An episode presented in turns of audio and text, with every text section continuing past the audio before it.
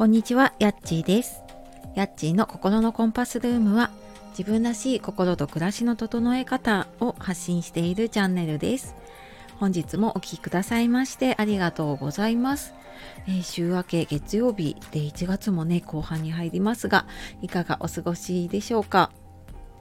え先週末土曜日にね初めてメンバーシップの配信をさせていただきました。で早速ね聞いてくださった方やあの感想をねあのレターとか DM で送ってくださった方あと途中までね聞いてくださった方も本当にありがとうございます。えメンバーシップの方ね本当に私がちょっと本音だったりとかちょっとまあダサい失敗談みたいなことも話していてあの前回ねちょっとメンバーシップ始めた本当の理由っていうことで、まあ、収益化をね SPP だけじゃなくて私はまちょっと違う方法でやってるよっていう実際の話だったりとか、まあ、価格設定もねあのこういうふうに考えてあのこうこういうふうに決めましたっていうようなちょっと経緯とかもお話しさせていただきました、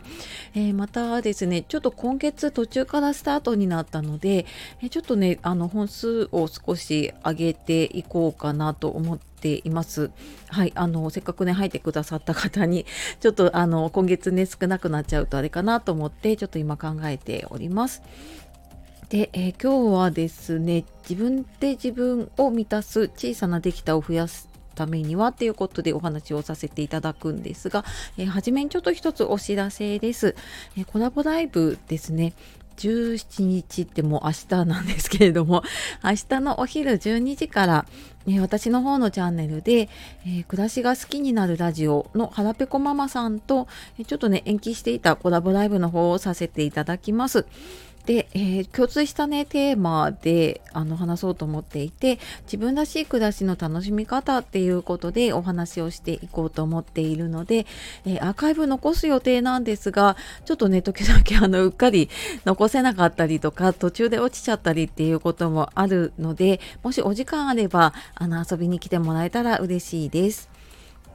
で、えー今日の本題なんですけれども、えー自分を満たすために何かやってることってありますか？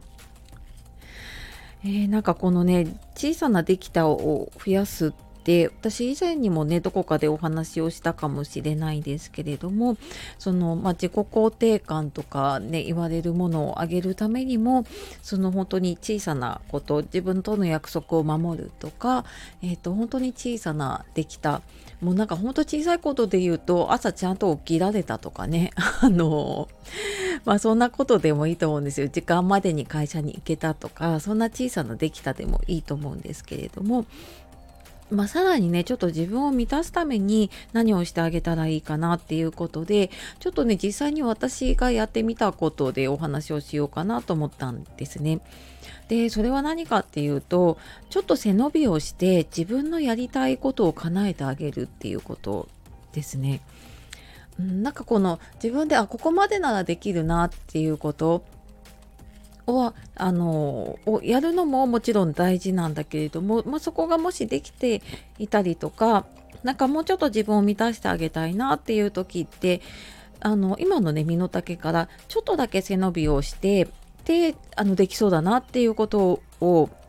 うんとそれもなんか本当に自分が心からやりたいと思っていることを叶えてあげるとすごく自分が満たされたっていう感覚がするなって思います。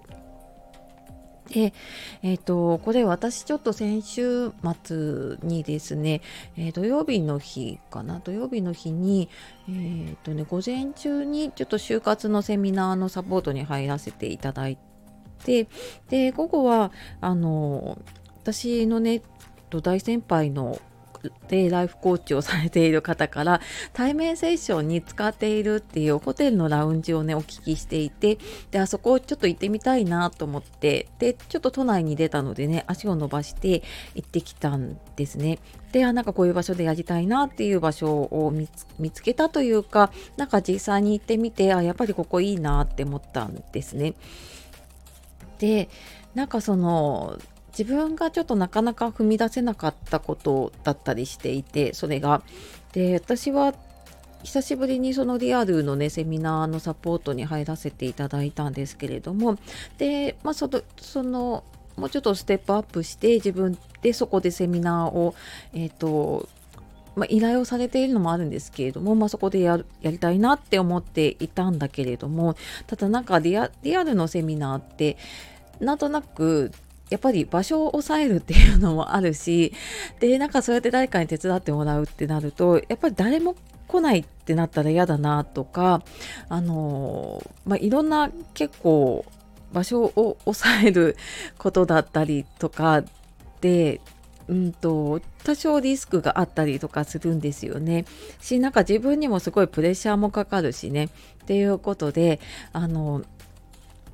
ちょっとリアルのセミナーは自分には無理かなって、ま、前はやってたんだけれどもねなんかちょっと間を空けてオンラインで気軽にやるようになってからはねなんかちょっとリアルは難しいかなと思っていたりとかあと対面のセッションとかもあなんかやりたいなってちょっと去年の年末ぐらいからかな思い始めたんだけれども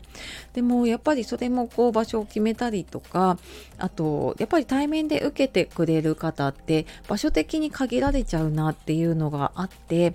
でなんかその対面で何かをやるっていうことがなんか自分にはできないなってちょっと自信がなくなってたんですね。でそんな時にあのちょっと無理だけどちょっと頑張ればできるかもなって思った時にそのやりたいことを叶えてあげるためになんか実際にその場所に足を運んでみたりとか、うんとあそれやりたいなっていうことの一歩を踏み出すっていうのってすごい大事だなと思ったんですね。でこれはなんかスポーツ選手でいうイメージトレーニングとかもそうだと思うんですけれどもそのえっ、ー、と何て言うのかなすごくうまくいった時のイメージをねあの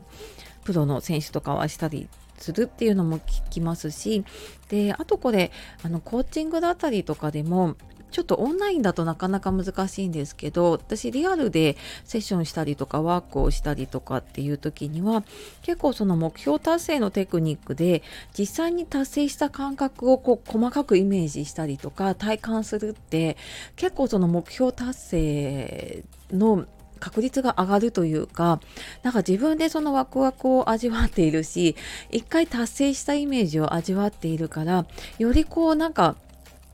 あの現実になりやすいなっていうのを私も感じているし実際にその、えっと、セッションした方とかもやっぱり目標達成しやすかったりとかしていたんですね。でちょっとそれを思い出してあの実際にそこの場所に行ってみたりとかでは自分がそこでやっているのをイメージしてみたりするとすごくなんか、うん、そこに近づきやすくなるなっていうのを感じました。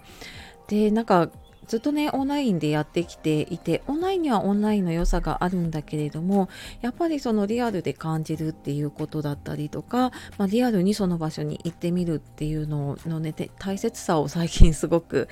感じていますね。なのでなんかちょっとやりたいなと思っている時にあなんか無理だなってね、あのもちろん新しいことやるの怖いからそういうふうに思ってしまうんだけれどもちょっとなんかこう一歩踏み出した自分になれるようなことを叶えてあげるといいんじゃないかなと思って今日は、えー、小さなできたを増やすためにはということでお話しさせていただきました、えー、最後までお聴きくださいましてありがとうございます。では、えー、素敵な一日をお過ごしください。じゃあまたね